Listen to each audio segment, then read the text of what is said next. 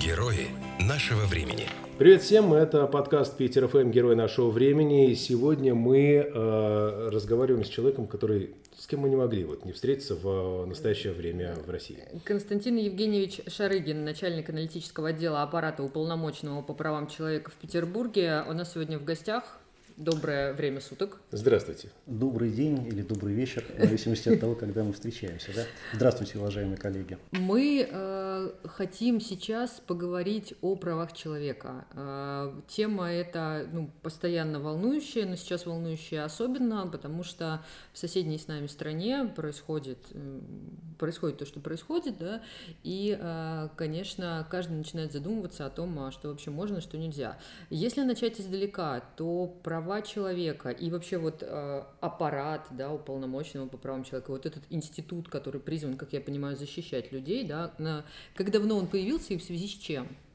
Ну, то есть вот не было, не было, да, там в революции 17 -го года никто ничьи права не защищал, а сейчас вроде как бы у нас есть даже специальное, специальное подразделение. Э, ну, тут действительно, может быть, пришлось бы начать издалека. Вообще, э, необходимость защиты прав человека, она существовала давно, э, только сегодня распространено такое мнение, да, оно достаточно широко представлено, что права человека – это нечто отвлеченное, не очень понятное и так далее. Ну, такая точка зрения еще у многих, многие такой позиции придерживаются.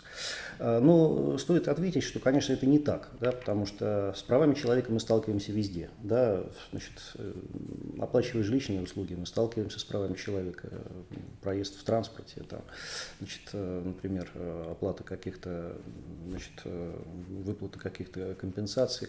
Это все, это все права граждан. Да? Я не говорю об участии в митингах, шествиях, демонстрациях, участии в выборах. Это тоже права граждан. В одном случае социальные, в другом политические, гражданские права. И понятие прав человека, оно возникло, естественно, не сегодня, значит, э, но стало актуальным для, э, скажем так, наверное, подавляющего большинства стран во второй половине 20 века. Собственно говоря, такой отправной точкой своего рода революции в области прав человека можно назвать всеобщую декларацию прав человека, которая была принята в декабре 1948 года. Вот. И этот документ ООН на сегодняшний день, он является основополагающим для очень многих стран, включая Россию, а, поскольку он провозглашает общепризнанные принципы и нормы международного права. Вот. И э, отталкиваясь от этого документа, сегодня э, э, государства в разных частях земного шара, они, естественно, устанавливают свое видение прав человека, но все-таки придерживаются тех смыслов, которые были продиктованы, заложены этой декларацией. То есть получается, что в каждой стране, вот, стране вот свой набор прав человека, он разный, или есть какие-то общечеловеческие? Безусловно, есть общечеловеческие, и, скажем так, они и определяют понятие прав человека, они как раз закреплены закреплены в э, всеобщей декларации, а просто каждое государство с разной степенью готовности и с разным пониманием, с учетом своего опыта к этому приходит. Вот, поэтому э, регулирование прав человека в разных странах, оно различно. А, то есть э, где-то ограничений больше, где-то меньше, э, где-то, так сказать, преобладают нормы э, приписывающего характера, обязывающего, где-то диспозитивные, разрешающие. Но в принципе, значит, в чем смысл вообще всеобщей декларации? Чтобы установить некие универсальные правила. Угу. Да? Потому что норма права – это вообще мера возможного поведения. Да? Эта мера должна устанавливаться, регулироваться значит, каким-то образом. А, но, естественно, при этом государство не должно а, существенно ограничивать эти, эти права права, возможность их осуществления, а, постольку, поскольку, скажем так, а, реализация права – это, в общем-то, удел самих граждан. Да, они сами вправе, так сказать, самостоятельно решать свою судьбу, те вопросы, в решении которых они заинтересованы. То есть государство должно установить правила с учетом вот этих вот а, основополагающих положений, которые заложены в международных документах. Ну а какие общие для всего мира, а какие бывают частные, ну, вот прям самые интересные? Э, вы знаете, ну что такое общие права? Да? Это, например, э, ну, самая универсальная, конечно, ценность – это право на жизнь. Э, Наверное, сложно оспорить необходимость признания этого права. Вот. Право на свободу передвижения, угу. право на личную неприкосновенность, неприкосновенность частной жизни, право на свободу собраний, да, право на объединение, возможность высказывать свое мнение. То есть все это – это вот такие основополагающие фундаментальные права. А когда мы понимаем, что вот право высказывать свое мнение, оно нарушается. Но вот ты не можешь его высказать, потому что, ну, по какой-то причине. А кому ты можешь пожаловаться и какие твои действия должны быть? Вы знаете, э, способов э, в каждой стране, э, предусмотренных и Конституцией, и федеральным, и законодательством, действующим в этой стране, они различны. То есть, ну, как правило, универсальный механизм – это, конечно, суд. То а есть... суд какой? Ну, я не знаю, там районный Мытищинский суд Москвы? В том числе. Или... А, то есть и это через, через это начинается, И районный да? Мытищинский, да, это как вот, ну, условно скажем, да, как вы назвали, районный Мытищинский суд Москвы.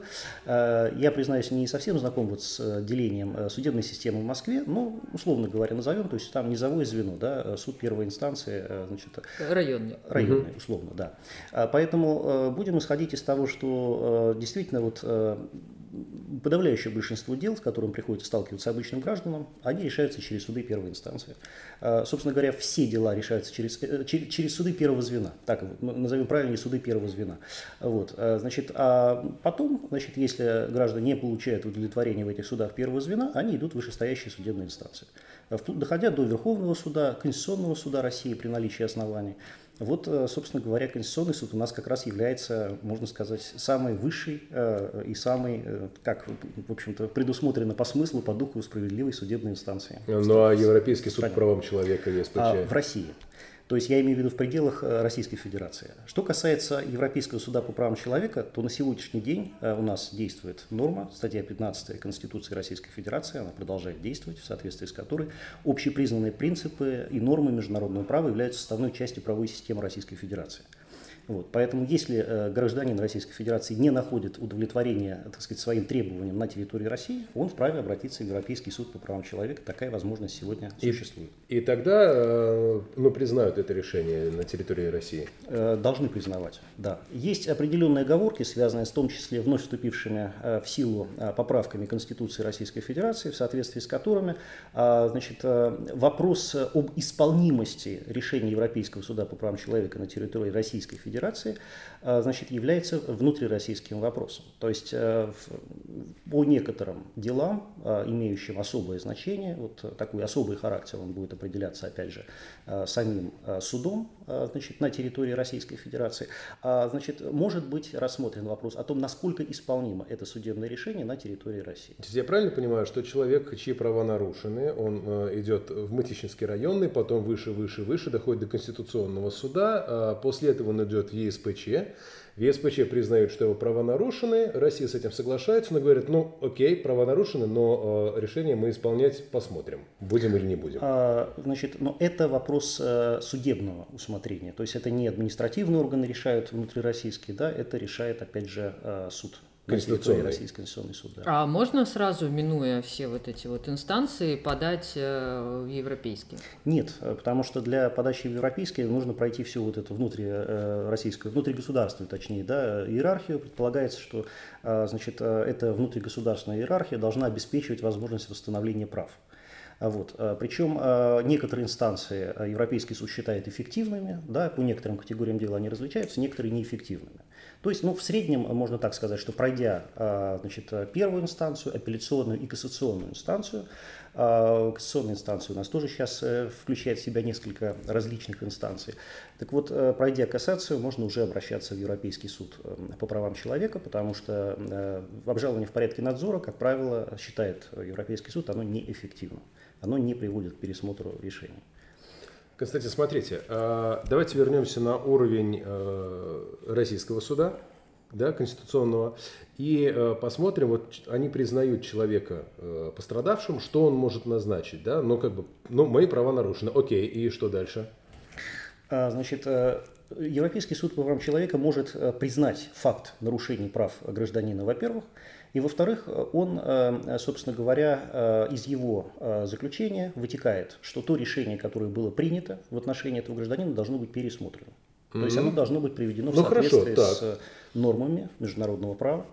А, значит, э, ну, как правило, вот речь идет о нарушении шестой статьи «Право на судебную защиту» Европейской конвенции по правам человека. Это что такое? Это такой Сразу замечательный документ, да, который э, обязательный для Российской Федерации, поскольку она ратифицировала его. И вот э, Европейский суд при оценке нарушений или соблюдения прав граждан в конкретном государстве на территории Европы, он исходит из того, значит, были ли соблюдены положения Европейской конвенции или нет. Угу. Поэтому э, для России это принципиально важно. То есть, если эти положения не соблюдены, мы нарушаем тот документ, который сами ратифицировали, значит, должны принять меры к восстановлению прав.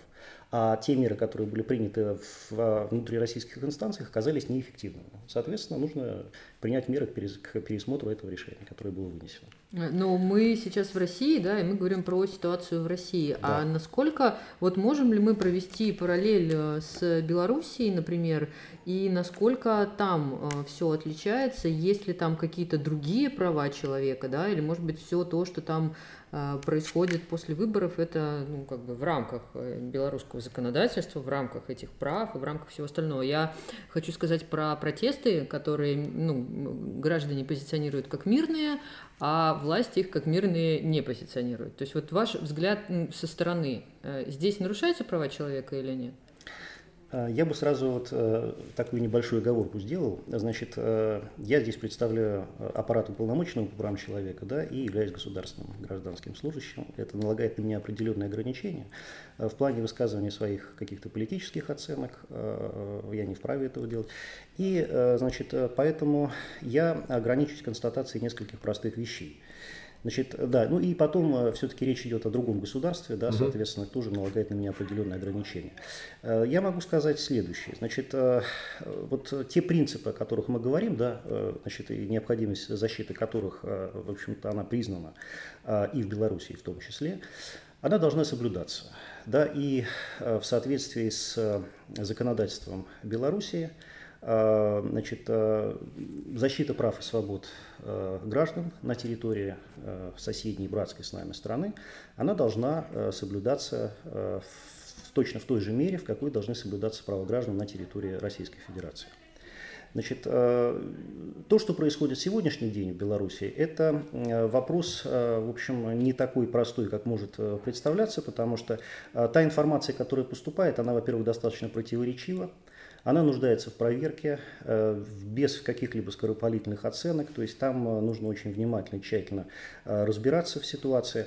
Значит, могу сказать одно, что, безусловно, вот та ситуация напряженности, которая сейчас там возникла, она требует гражданского диалога. То есть, поскольку именно гражданский диалог способствует в конечном итоге адекватности действий и власти, и гражданского общества. То есть э, и власть должна использовать правовые механизмы решения проблем, э, законные механизмы, предусмотренные законодательством, и э, значит, гражданское общество должно быть готово к конструктивному диалогу.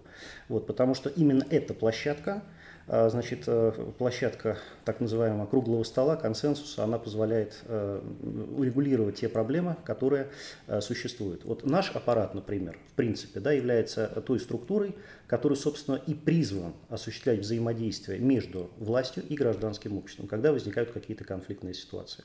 И у нас было немало примеров, когда на нашей площадке значит, острые проблемы решались и э, жилищные проблемы, и вопросы, связанные с той же самой свободой собраний, да, когда удавалось куда-то продвинуться, и вопросы, связанные с защитой прав призывников, мы эти вопросы э, решали вполне успешно и усаживали за стол переговоров э, те стороны, которые до этого очень сильно конфликтовали между собой. Да. Ну, так удалось, например, добиться взаимодействия между организациями правозащитными, защищающими интересы призывников и военными комиссариатами. Это непростая задача. Это совсем угу. непростая, Очень все мы непростая, знаем. Да. И тем не менее диалог состоялся. Ну, есть... в Беларуси, насколько я понимаю, на сегодняшний момент, э, ну, диалог должен быть между кем и кем, вот если рассматривать там конкретную ситуацию. То есть это какой-то, э, какие-то люди от аппарата президента и какая-то инициативная группа от народа или как? Вот если весь народ э, стоит, ну, не весь, ладно, там часть, часть людей они стоят в пикетах, кто будет тем человеком, который будет вести эти переговоры. Ну, чтобы это было легитимно и на таком соответствующем уровне. Вы знаете, я э, не являюсь, не считаю себя специалистом в области законодательства Беларуси. Я не могу сказать о том, какие э, институты там могут быть задействованы для решения этой задачи.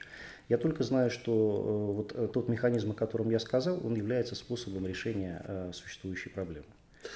Ну, если, давай... бы, если бы такая ситуация, не дай Боже, произошла в России – то есть вот существует там народонаселение, которое против чего-то, ну, неважно чего, да, просто не находит консенсус. И есть органы власти, которые, ну, тоже как бы, и они в оппозиции друг к другу.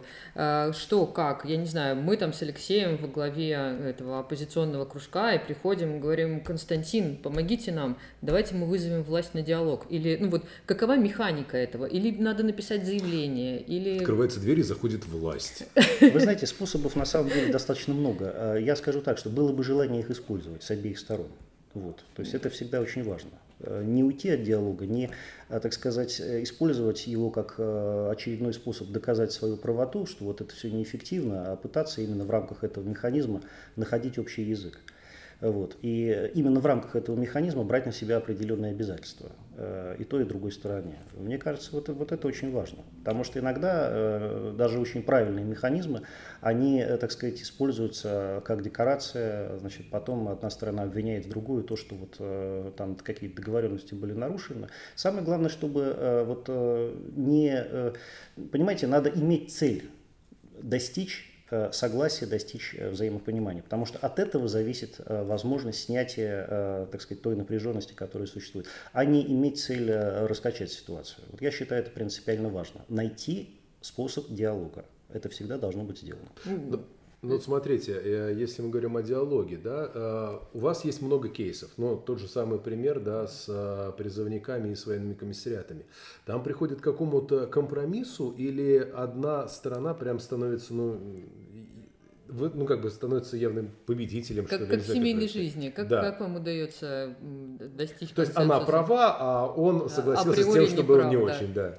Вы знаете, э, мы просто сразу э, обеим сторонам говорим, да, что вот этот механизм, он чем хорош, да, что каждая из сторон, она должна уметь э, быть готовой пойти навстречу друг другу и, скажем так, быть готовой к тому, что ей придется какие-то моменты, в каких-то моментах уступить. Это принципиально важно. Без этого никакого диалога нет. И, э, собственно говоря, наша площадка является гарантией того, что вот такой диалог, он возможен, что значит, э, общение – это э, возможно, те решения, которые будут приняты, значит, они будут контролироваться, совместно обсуждаться. То есть мне представляется, что вот этот, этот способ, он как раз эффективен. А, и мы всегда добиваемся того, что если мы вот вас пригласили за стол переговоров, да, значит, вы э, признаете необходимость такого диалога, вы готовы э, частично поступиться тем, о чем вы, так сказать, э, на, на чем вы настаивали, для того, чтобы достичь этого консенсуса. И практика показывает, что как раз, допустим, в ситуации с военкоматами и призывниками, э, значит, не призывниками, а правозащитными э, организациями, защищающими права призывников, мы достигаем такого консенсуса. То есть а, обе стороны идут на диалог. Это очень важно. Ну, это проблема, но это проблема такая не, э, скажем, горячая, да, а когда людей скручивают с пикетов, э, опять же, там, я сейчас думаю про Беларусь, но мы обсуждаем общий вопрос. Человека забрали, он, у нас же вообще, мы же имеем право выйти на пикет одиночный, например, там, какой-то это, групповой. Это бесспорно, бесспорно. У вот. нас есть замечательная наша Конституция Российской Федерации, ее 31 статья, которая четко говорит, да, э, право на свободу собрания у нас гарантировано. И 31 числа несколько лет лет назад люди да, собирались, да. потом вместе весело ехали в автозаке, ну и потом выходили а, из них. Что, и это было. Это а, было что, проис, что делать, если человек, желая выразить э, свое мнение по тому или иному вопросу, сталкивается с силовым противодействием? Органов власти, скажем так. Вот его скрутили и куда-то повезли. Что в этот момент делать? Кому звонить? Или сопротивляться, не сопротивляться, или сидеть молчать кричать, в трапочку? у меня есть конституция, я имею право. Вот, ну, ну какой разумный, разумный э, шаг в этом Я вопросе? понимаю, да. Ну вот смотрите, значит, э, мы, вы, наверное, слышали и знаете позицию Александра Владимировича Шишлова по этому вопросу. Он неоднократно высказывался за последние годы в защиту прав участников мирных шествий.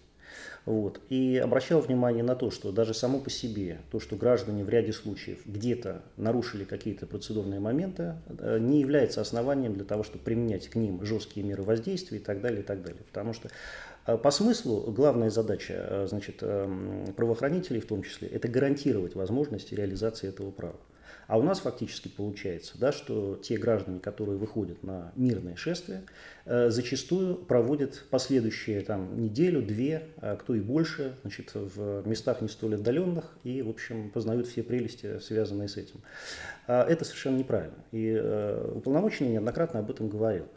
Вот. И э, нынешняя ситуация, конечно, вот с коронавирусом в частности, она налагает определенную специф... э, определенные особенности, так сказать, на э, то, э, тот подход, о котором идет речь. Ну, это понятно, потому что здесь э, вмешивается такое важ... важнейшее, в общем-то, э, обстоятельство, как необходимость защиты жизни и здоровья граждан э, от э, значит, э, весьма э, опасная инфекция.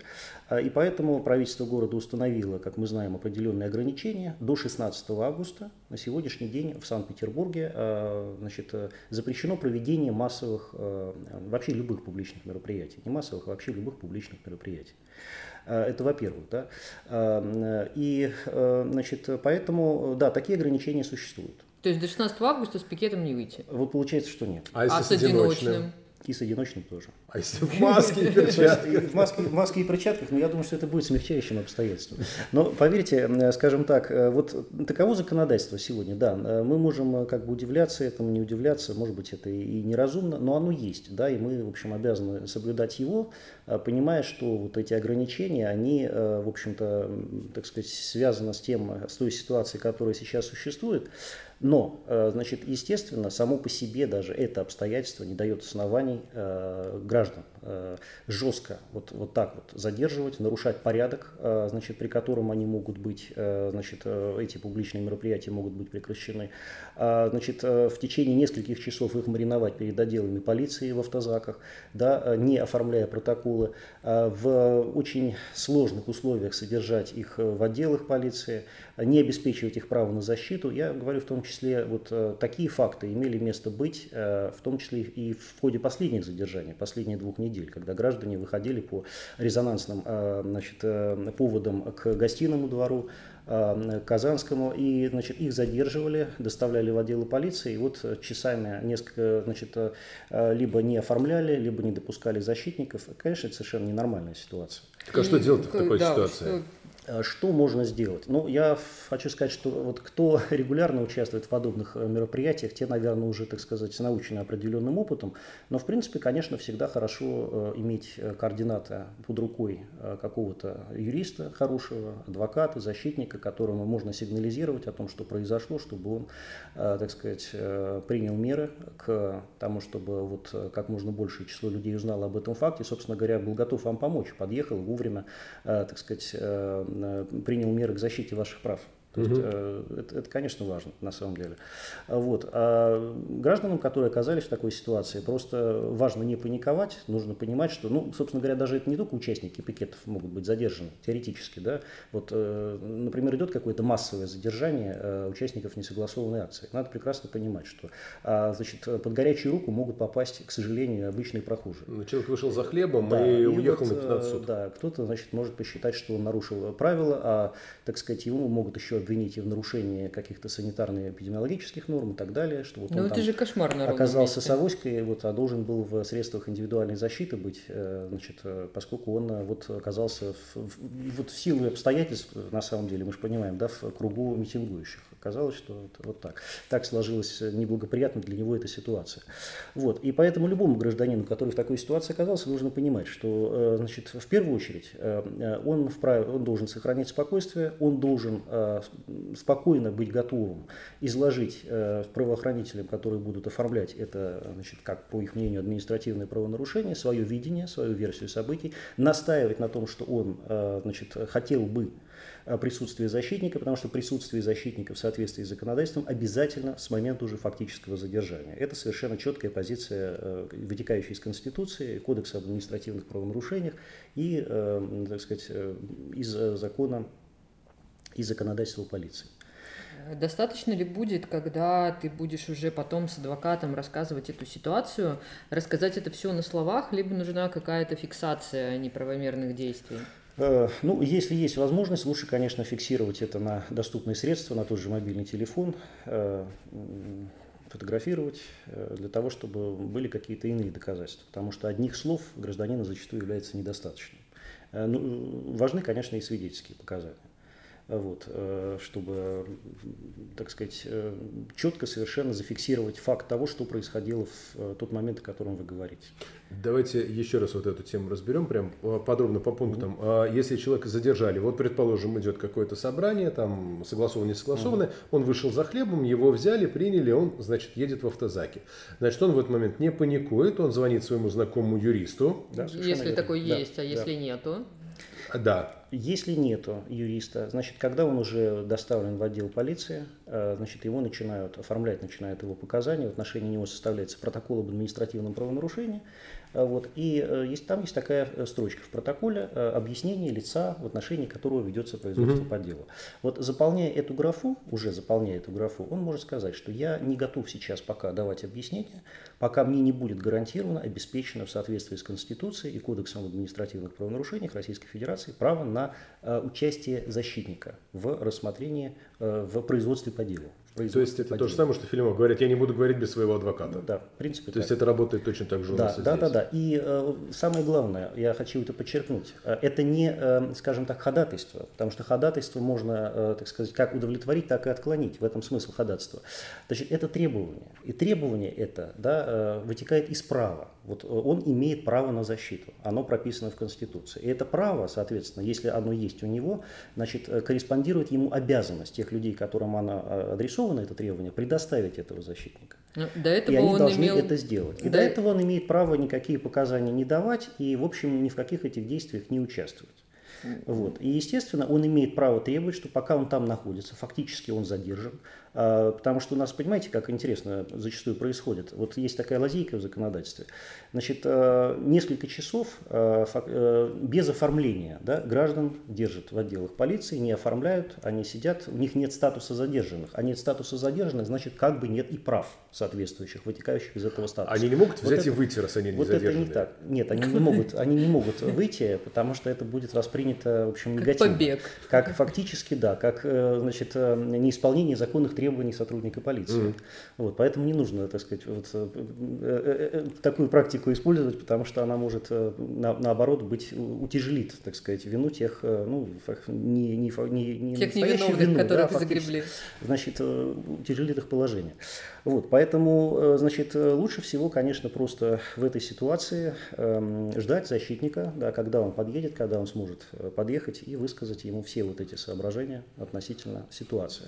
У меня по появился вопрос уже давно, на самом деле. Я вот сейчас его вспомнил, лет 10 у меня крутится в голове. Окей, вот человека задержали. Вот, предположим, меня задержали, угу. Да, на 15 суток. И, и как бы, и что? Что я делаю эти 15 суток? И что делают у меня на работе? Ну, смотрите, значит, э, там э, э, есть определенные особенности, да, вот в этой ситуации. На работе, на работе, я так понимаю, вас ищут, я так понимаю, в это время. Пытаются или, понять, или почему, почему, вы не вышли, почему вы не вышли на работу, что случилось, да, значит, что, Но ну, вы, обязаны же что вы зло, злостно игнорируете. Значит, на самом деле работодателю, конечно, никто сообщать не обязан. Вот. А вы имеете право значит, проинформировать о факте своего задержания да, ваших родственников. Это вы имеете право сделать, э, об этом сообщить, и, в общем, такая возможность вам должна быть предоставлена. Ну, либо, соответственно, через вашего защитника вы можете это сделать. А уже, так сказать, ваши родственники, знакомые, они проинформируют э, об этом, кого необходимо, кого вы попросите. Богдан, ну, если что, я тебе буду звонить.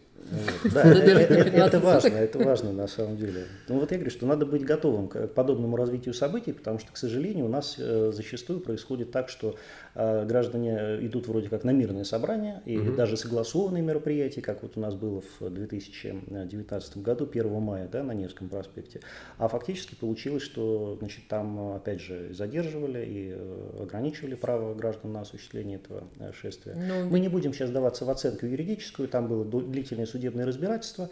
Вот. Но я просто к тому говорю, что было. граждане, да, что граждане действительно, придя на мирное шествие, оказались в ситуации, которую они не рассчитывали. Ну, по крайней мере, часть из них. Вот, поэтому... Вот, и возвращаясь, значит, хорошо, меня э, взяли, Богданова в курсе, программный директор в курсе. У меня вот эти следующие 15 суток, они как оцениваются? Как прогул или что? Смотрите, или... там насчет 15 суток. Значит, э, там э, на самом деле 15 суток административного ареста э, – это уже то наказание, которое вам назначается в соответствии с решением суда. А до суда еще дожить надо. А до суда, а до суда я там буду просто а, сидеть? до суда еще надо дойти. Да, то есть вот там есть определенная градация в Кодексе административных правонарушений.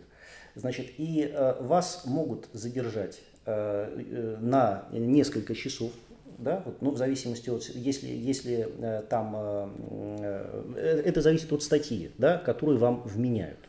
Это зависит от статьи, то есть административное задержание допускается так, на разные сроки. Но 15 суток это уже будет потом, когда, так сказать, вас обвинят, например, да, в неисполнении Э, законных требований э, сотрудника э, органов внутренних дел. В отношении вас будет составлен соответствующий протокол.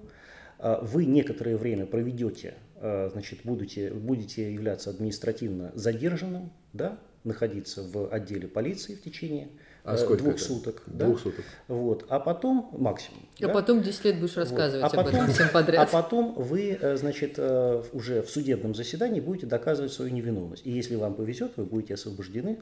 И, э, значит, административное, дело об административном правонарушении будет прекращено за отсутствием события или состава правонарушения.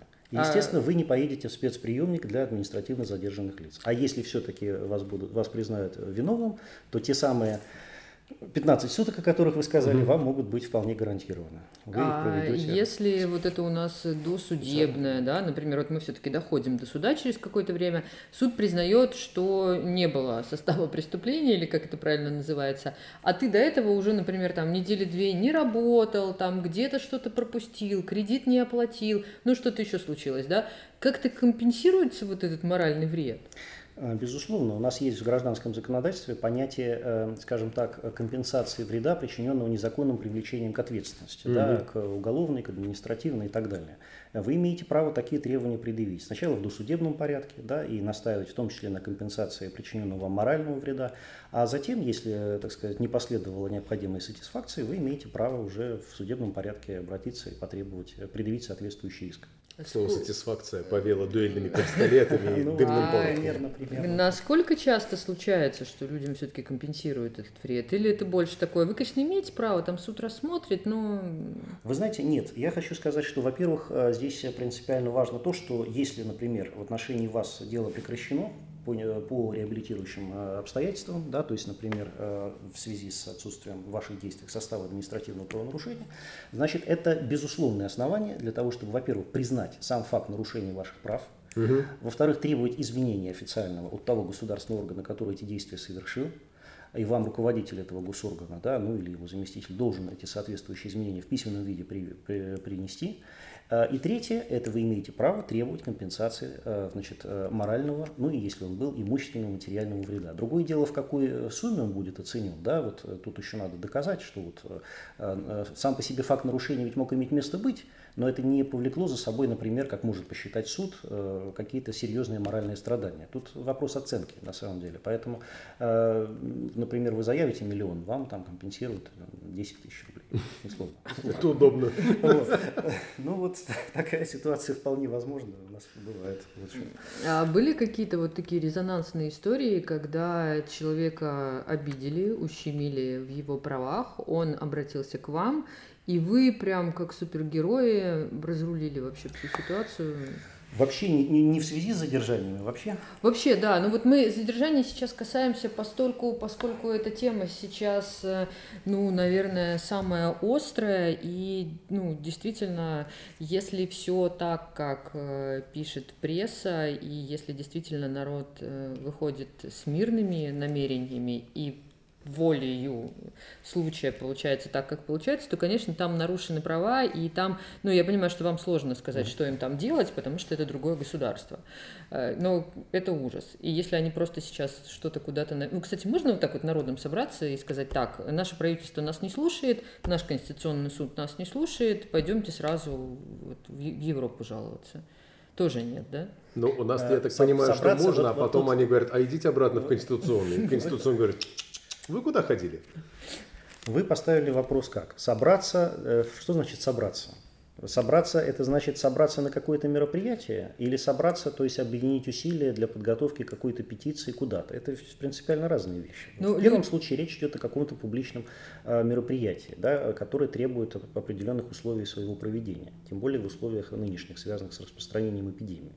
Ну, в Беларуси нет во втором, во втором случае э, речь идет о петициях. Пожалуйста, право на обращение у нас предусмотрено Конституцией, его никто не отменял. Так что здесь можно совершенно свободно э, реагировать и направлять письма во все инстанции, которые вы посчитаете необходимыми для того, чтобы заявить о своих правах. Вот. Просто для проведения публичных мероприятий действительно есть особый порядок. С одной стороны, с одной стороны, да, значит, э, э, не требуется специальных разрешений вот в Российской Федерации, да, если мы говорим о России, значит, а э, с другой, а, но при этом необходимо в любом случае, э, так сказать, уведомить о том, что э, вы намерены провести мероприятие в том или ином месте, э, значит, с определенной целью, а орган власти, он, если он э, не согласен с этим, а он вправе не согласиться, по каким-то, э, значит, достаточно, при наличии каких-то достаточных оснований, он не вправе вам отказать, заметим. Он, он обязан, э, значит, э, скажем так, просто предложить перенести проведение этого мероприятия в другое место – mm. сославшись на то, что в этом месте его проведение невозможно по тем или иным обстоятельствам. Идите сразу ну, в СИЗО, например, там, и проводите. Ну, например, там, там, уже, там уже заявлено какое-то мероприятие, так сказать, до этого, да, или там проводятся какие-то работы и так далее. Ну, там много есть причин, о которых обычно говорят госорганы согласующие. Вот, поэтому э, как бы речь идет не столько об отказе в данном случае, сколько именно о, э, еще раз подчеркну, они не вправе отказывать э, формально юридически, они должны изыскать возможность предложить организаторам такое место, которое будет удобно для проведения мероприятия. Ну, Опять же, я говорюсь, пока у нас вот конкретно в Санкт-Петербурге коронавирус. коронавирус до 16 августа ничего проводиться не может. Но мы пока и не собираемся, если честно, мы так в теории узнаем. Ну хорошо, вот нам предложили другое место. И и мы э, туда собрались, нас там сколько-то человек, и мы рассказываем про то, чем мы недовольны, что нас не устраивает. А как это делать так, чтобы стоящие рядом сотрудники милиции не сочли тебя врагом народа, не скрутили и не увезли туда, откуда ты потом будешь искать адвоката, писать родственникам, там, сообщать начальству и все остальное? Ну, э, самый верный способ – это получить э, фактически э, согласование со стороны органа госвласти, который занимается этим согласованием. То есть они вам выдают, вы предварительно подаете заявку, и вам выдают соответствующую бумагу, согласно которой в этом месте, в это время, заявленной целью, вы можете провести мероприятие там, численностью такой-то. Это э, районный отдел, этот, Правильно? Администрация а, делает? Там, э, смотрите, там в зависимости от проводить. характера мероприятия. Да, если это межрайонное какое-то мероприятие, ну, например, тест или демонстрация, то это согласует Комитет по вопросам законности, правопорядка и безопасности Санкт-Петербурга. Если это мероприятие в каких-то особых городских, особо городских значимых местах, опять же, согласует Комитет по вопросам законности. Если это сугубо районное, локальное, так сказать, место проведения мероприятия, тогда согласует, конечно, районная администрация. Вот. И при наличии такого согласования у вас, в принципе, не должно возникнуть никаких проблем. То есть там, конечно, будут представители органов правопорядка, они будут следить за этим порядком. Вот. Но ну, они, там и скоро они быть, взаимодействуют. Да, да, да, да, да. Они, это все предусмотрено. И э, я вам хочу сказать, что когда они согласуют, они направляют э, целый ряд уведомлений в различные заинтересованные структуры о том, что вот тогда-то и там состоится мероприятие, оно согласовано, просим принять к сведению, учитывать и так далее. И вот э, все эти службы уже в курсе, что при необходимости там может потребоваться значит, участие, присутствие и так далее. Но, э, во всяком случае, э, тогда гораздо проще решаются все, все вопросы, и есть контактные лица от организаторов и от комитета, да, и от, кстати, и от полиции тоже, которые вот в взаимодействии между собой решают, снимают все те проблемы, которые существуют. Кстати, ведь в, при проведении любой акции, при проведении акции нередко бывают провокации со стороны каких-то посторонних или неустановленных лиц, и для их пресечения тоже очень важно это взаимодействие. Потому что вот оно как раз э, помогает очень часто быстро решить эти проблемы, связанные с провокаторами, которые могут оказаться на таких мероприятиях. А как вот вы, как э, человек, причастный к правам человека, расцениваете провокацию? Вот это что, на, что это такое провокация? Вот у нас стоит мирные люди, вот они что-то делают, как надо спровоцировать? Чем мирное э, мероприятие отличается от немирного? Мирное – это то мероприятие, э, при котором граждане готовы э, в соответствии с установленным порядком, нормами, да, заявлять о своих требованиях не без, как написано в Конституции, мирно, без оружия, да, значит, то есть это предполагает такой гражданский характер намерений. Мы выходим, значит, заявляем о себе в цивилизованной форме. Вот, а, значит, э, это мирное, мирное шествие.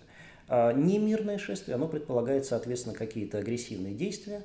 И а, вот как раз возможные провокации, они могут преследовать целью вполне себе мирное шествие, вполне себе мирное мероприятие, превратить вот в такое немирное. Пострадают от этого не провокаторы, в первую очередь, а просто пострадают от этого сами участники рядовые. Вот, поэтому для того, чтобы их защитить интересы, нужно, конечно, быстро любые провокации уметь пресекать. Вот. Но мы, кстати, знаем э, различные способы вот, провокации, которые принимают не всегда установленные лица, почему-то правоохранительные органы неохотно их устанавливают. Например, проводится одиночный пикет. Он отличается от других публичных мероприятий тем, что для его проведения не нужно согласование. Но сейчас период коронавируса, и он, к сожалению, запрещен, да, вот одиночный пикет, хотя не совсем понятно почему, чем это продиктовано, но такая норма есть. Значит, но бывает, что к этому одиночному пикету, который не требует согласования, подходит какой-то другой человек, вот, и для сотрудников э, полиции это уже сигнал, их уже двое. А если двое, значит, ну, необходимое согласование, э, публичное мероприятие незаконное, и его следует прекратить. Вот, поэтому вот, э, нужно иметь в виду, что вот провокация, провокатор это достаточно серьезная группа лиц, имеющие какие-то свои намерения, опять же не всегда понятные, но э, цель, в общем, как правило, очевидна, либо она направлена на то, чтобы прекратить это мероприятие принудительно, либо она направлена на то, чтобы, так сказать, это мероприятие сделать немирным, то есть, во всяком случае, лишить возможности участников реализовать те цели, которые они перед собой ставят. Ну и в целом дискредитировать те да, мысли, и, с которыми да, выходят люди. Да, да, да, да. Потому что потом об этом будет говориться, что вот, э, значит, нарушают э, систематически, там, заранее настроены на конфронтацию и так далее. Угу. Вот, э, и, соответственно, будет идти кампания по дискредитации. Но возвращаясь к правам человека и к вопросу про Супермена, вот если брать сейчас максимально общую историю, вот какой у вас есть такой прям интересный кейс, э, от где права были глаза? восстановлены? А, ну, Александр Владимирович Шишлов на эту тему неоднократно говорил и говорит, что омбудсмен не Супермен, и об этом еще Владимир Петрович Лукин, экс-уполномоченный по правам человека Российской Федерации, заявлял. Вот. Это, в общем, понятно, потому что вот есть такая инстанция уполномоченный по правам человека, и многие граждане к нам пишут сразу, обращаются, вот чуть что-то случилось, обращаются к уполномоченному, вне зависимости от того, что произошло, там протечка где-то там на кухне произошла, да, или, значит, действительно какая-то серьезная проблема, которая касается, например, невыплаты зарплаты на крупном предприятии, люди месяцами не получают денег разные ситуации. Но вот по обоим, э, так сказать, ситуациям, э, по обеим ситуациям граждане считают возможным обращаться к нам. Э, на самом деле, конечно, у нас есть свой порядок. У нас принят недавно новый закон Санкт-Петербурга об уполномоченном. Буквально вот 8 июля принят законодательным собранием, и в июле, и 2 августа он вступил в силу. Так что всем, кто хочет обращаться к нам, советую его внимательно прочесть, на что, что мы вправе сделать, что мы сделать не вправе. Так вот, наша инстанция, она в принципе, ее основное предназначение – не, э, так сказать, бросаться всегда, так сказать, и везде. Не, у нас просто нет такой возможности, да, помогать, помочь всем во всех ситуациях. Для этого есть специальные, э, специализированные органы, э, контрольные, надзорные, ведомственные. А, для, значит, мы вмешиваемся там и тогда, где вот механизмы, которые были задействованы, уже задействованы, они не работают. То есть, когда, например, обращение граждан в государственные органы, а, значит, оно не привело к позитивному результату, а, и, соответственно, они получили ответ, с которым они не согласны, либо они отмечают факт незаконного бездействия, вот тогда уже имеет смысл к нам обращаться. И тогда мы будем обращать на это внимание, в том числе придавать такие факты огласки. А, нерадивые чиновники очень боятся фактов огласки. Пока еще, до сих пор, несмотря на то, что, казалось бы, вот СМИ э, об очень многих фактах нарушений говорят, и, наверное, так сказать, вот сейчас э, гласность в этом плане достаточно развита, но, тем не менее, э, все-таки для, для многих бывает очень неприятно, когда эта ситуация становится достоянием гласности. И, соответственно, начинает сдвигаться ситуация, дело сдвигаться с мертвой точки. Вот. Вы знаете, нам удавалось решать различные проблемы. Вот, например, сейчас, когда э, граждане России э, находились за рубежом, э, за территорией России, не могли вернуться, да, вот, значит, находились в разных странах, причем по разным причинам, не только связанным с отпуском, вот, там учеба, какие-то командировки, они не могли вернуться в страну, потому что в конце марта были установлены ограничительные мероприятия.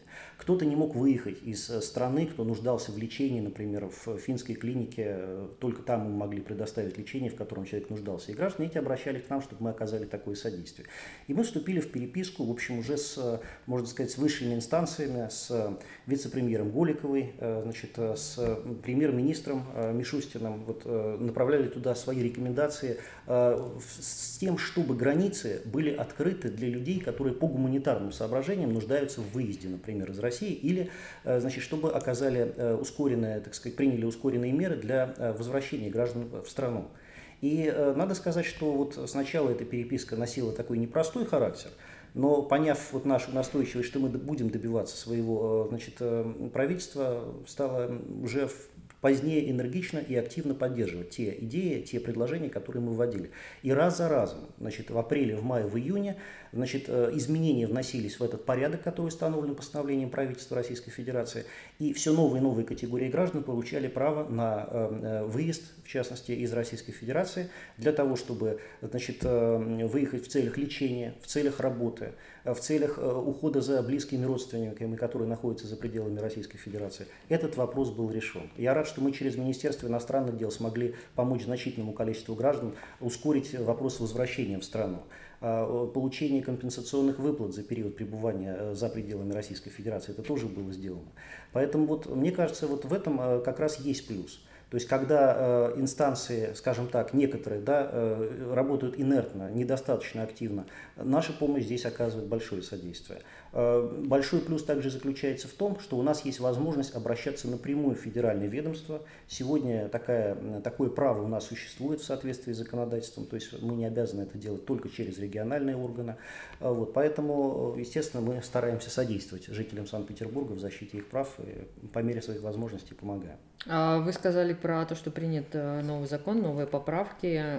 Вот с какими вопросами, ну, для людей, которые просто не пойдут сейчас это читать, угу. с какими вопросами можно к вам обращаться, чтобы это было уместно? Да, мы поняли, что первый шаг это всегда обращение в суд. И э, на каком этапе и по каким вопросам мы можем привлекать э, вас и как это выглядит? Мы вам звоним, мы к вам приходим, мы вам что-то пишем. А, ну вот смотрите, значит, э, круг вопросов на сегодняшний день достаточно широкий, которыми мы можем заниматься по законодательству. Но приоритет э, у нас в нашей практике, в нашей работе э, был и отдавался изначально защите гражданских и политических прав граждан вот, э, фундаментальным гражданским и политическим правам. Э, это право на объединение, право на свободу собраний, э, право на участие в управлении делами государства. Это те же самые вопросы, связанные с выборами. Вот. А также, естественно, мы оказывали содействие в соответствии с законом в защите тех прав граждан, которые наиболее часто систематически нарушаются на территории Санкт-Петербурга. И здесь уже как раз значительное количество социальных прав. Это и жилищные права, и трудовые, и так далее. Поэтому круг таких прав достаточно широк. Но обратиться к нам можно в тех случаях, когда гражданин, во-первых, он уже обратился предварительно в органы госвласти Санкт-Петербурга. То есть это что конкретно? Ну, например, в, значит, если гражданин хочет решить вопрос, значит, связанный с трудоустройством, да, ему надо предварительно обратиться в э, службу занятости. Да? Значит, если у него возникли проблемы с взаимодействием э, со службой занятости, э, с комитетом по труду и занятости населения Санкт-Петербурга, тогда он уже может обратиться к нам. Ну, а если вот зарплату не выплачивают, например? Вот. А, значит, если зарплату не выплачивают, понимаете, мы обычно такие обращения непосредственно к производству не принимаем по закону, у нас нет достаточных для этого оснований. Но мы э, всегда реагируем, мы всегда готовим э, подробные обращения по этому вопросу, мотивированные в Госинспекцию труда или в прокуратуру, компетенции которых относится решение этого вопроса. Плюс даем гражданину разъяснение о механизме защиты его прав и в судебном порядке при необходимости. Вот, поэтому и мы всегда ставим эти ситуации на контроль. Кроме того, э, представители уполномоченного участвуют в межведомственной комиссии по вопросам повышения уровня оплаты труда и ликвидации задолженности по зарплате на предприятиях Санкт-Петербурга, которые существуют при Смольном. А, значит, и э, там тоже, в том числе с нашей подачи, вот, озвучиваются вот эти проблемные ситуации, связанные с невыплатой зарплаты, и, в общем, э, обсуждается, как, как содействовать скорейшему погашению и решению этой проблемы. Вот. Проблемы с метростроем, например, тоже при нашем активном участии вот решались. И, в общем, сложные проблемы, которые возникали у нас э, в протяжении последних лет, э, так сказать, мы содействовали тому, чтобы в ускоренном так сказать, порядке решался вопрос с выплатами зарплаты задержанным метростроевцам. Какой механизм э, взаимодействия с вами э, для граждан? А, механизм э, таков. Значит, граждане могут... Ну вот сейчас у нас пока еще не возобновлен, с учетом коронавируса, личный прием. Пока мы еще к этому не пришли, но это дело уже буквально ближайшего будущего. Значит, граждане могут к нам обратиться письменно с обращениями как на, в почту, в почтовые связи обычно, так и на официальный сайт. Значит, они могут обратиться к нам вот уже после возобновления личного приема на личный прием. Вот. Кроме того, периодически э, проводятся уполномоченным э, значит, э, совместные приемы с другими госорганами. Значит, ну, по широкому кругу вопросов, например, с прокуратурой, вот, насколько я знаю, в апреле был проведен большой прием с прокурором Санкт-Петербурга уполномоченным. Значит, проводятся приемы с начальником управления Федеральной службы исполнения наказания по Санкт-Петербургу. Вот, то есть э, тематически мы открыты для граждан. Кроме того, значит, периодически на базе э, различных э, специальных площадок, таких как, например, э, наш давний партнер библиотека Маяковского, значит, проводятся правовые консультации для граждан, э, э, в первую очередь социально незащищенных групп граждан, которые приходят и могут в таком непосредственном общении с сотрудниками аппарата получить необходимые разъяснения по существующим вопросам. Там не только мы участвуем, там представители самых разных структур, но мы как бы вот регулярные участники этого процесса. Mm. Вот, поэтому плюс э, на сайте у нас открыта рубрика «Вопрос-ответ», и, значит, граждане могут сформулировать свои э, вопросы к нам, а мы, соответственно, стараемся там достаточно оперативно отвечать на эти вопросы. Как вы считаете, насколько люди в Петербурге образованы в плане в вопросах вот прав человека, а насколько они подкованы в этом? Э, вы знаете, я думаю, что э, отрадно отметить, что все-таки в Санкт-Петербурге э, значительно в большей степени, чем в среднем по стране, на самом деле готовность граждан защищать свои права уже сознанием, она выше, конечно. И это, это замечательно. Это замечательно, потому что в противном случае, когда гражданин даже не знает о том, что его право нарушено, да, он, естественно, не сможет сформулировать, чем он, собственно, недоволен. Ну, так сказать, нормальным, доступным языком. Я уж не говорю о юридически корректном языке. Вот это принципиально. А защищать свои права в суде, например, да, гражданину, не владеющему какими-то элементарными базовыми правовыми представлениями, вообще э, очень сложно, принципиально сложно. Вот, поэтому э, я, но мы считаем, тем не менее, что э, все-таки правовая грамотность петербуржцев в целом, к сожалению, оставляет желать лучшего. А, поэтому мы приветствуем всяческие формы, э, так сказать, вот, повышения правовой грамотности наших граждан. А, мы работаем на это регулярно, чему служат и те брошюры, которые мы издаем, и сами совместные приемы, э, и значит, э, доклад уполномоченного, который ежегодно значит, размещается на нашем сайте, с которым Александр Владимирович Шишлов выступает в законодательном собрании, специальные доклады, которые нами издаются, значит, конкурс права человека, который мы проводим ежегодно среди студентов практически всех ведущих вузов Санкт-Петербурга, тоже направлен на вот повышение правовой грамотности. и на формирование, в общем-то, так сказать, того отряда тех правозащитников будущих, ну, среди студентов в частности, которые хотят профессионально заниматься защитой прав граждан. Ну, вот, мы, кажется, мы считаем очень важным, чтобы вот э, такие, э, так сказать, э, э, таким образом формировалось, ковалось вот э, это новое поколение, это генерации людей, которые уже будут разговаривать с властью на э, юридическом языке, сознанием дела. Вот. А где читать матчасть взрослому человеку? Он когда-то сто лет назад читал Конституцию и знает, что он на что-то там имеет право, угу. но вот сейчас он осознал, что надо это право отстаивать, и вдруг где-нибудь его ущемили. А, где вот этот кладезь информации? Конституцию вообще всегда полезно пересчитывать. Тем более она у нас новая. Особенно у нас новая Конституция издана, да, и мы, в общем-то, даже, может быть, не все и знают о том, что у нас теперь Конституция существенным образом обновлена. Вот. Мало кто знает, но все проголосовали. Вот, но вот, да, то есть тут вопросов много остается. Вот, но я хочу сказать, что э, вот не лишнее на самом деле гражданам Российской Федерации э, иметь при себе и текст Конституции России, и тексты основных базовых кодексов, которые регулируют права в различных сферах. Вот. И, э, так сказать, если возникают какие-то сомнения, вопросы, в общем-то, обращаться к уполномоченному правам человека, в том числе через сайт. Мы постараемся дать такие разъяснения. Нам э, хорошо обращаться еще и потому, что мы, в общем, оказываем это консультирование бесплатно. То есть это, это, что вообще немаловажно. Это, это большой плюс, скажем так, с учетом того, что бесплатная юридическая помощь, она, в общем, не всегда доступна для граждан, прямо скажем. Так что uh, welcome сюда.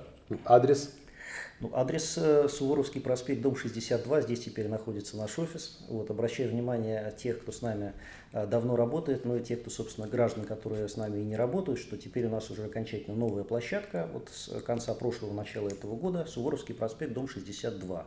Здание Федерального дома прямо напротив Смольного.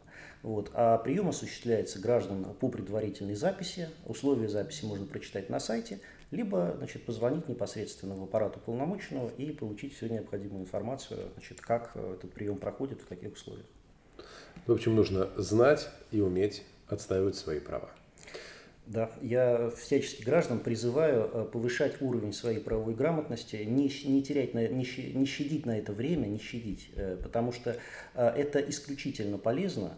А, для того, чтобы гражданину просто взаимодействовать, решать те вопросы, с которыми ему приходится сталкиваться в жизни, а, решать их а, с сознанием дела, чтобы те, с кем ему приходится обсуждать эти проблемы, они знали, что он понимает да, содержание своих прав, он готов их защищать, и тогда уже уровень диалога, уровень общения будет другим. Это очень важно. С нами сегодня был Константин Евгеньевич Шарыгин, э, начальник аналитического отдела аппарата уполномоченного по правам человека в Санкт-Петербурге. Мы просветились, мы пойдем читать. Да, и знать свои права. Человек, который их защищает, герой нашего времени. Спасибо. Спасибо, спасибо. Спасибо вам. Герои нашего времени.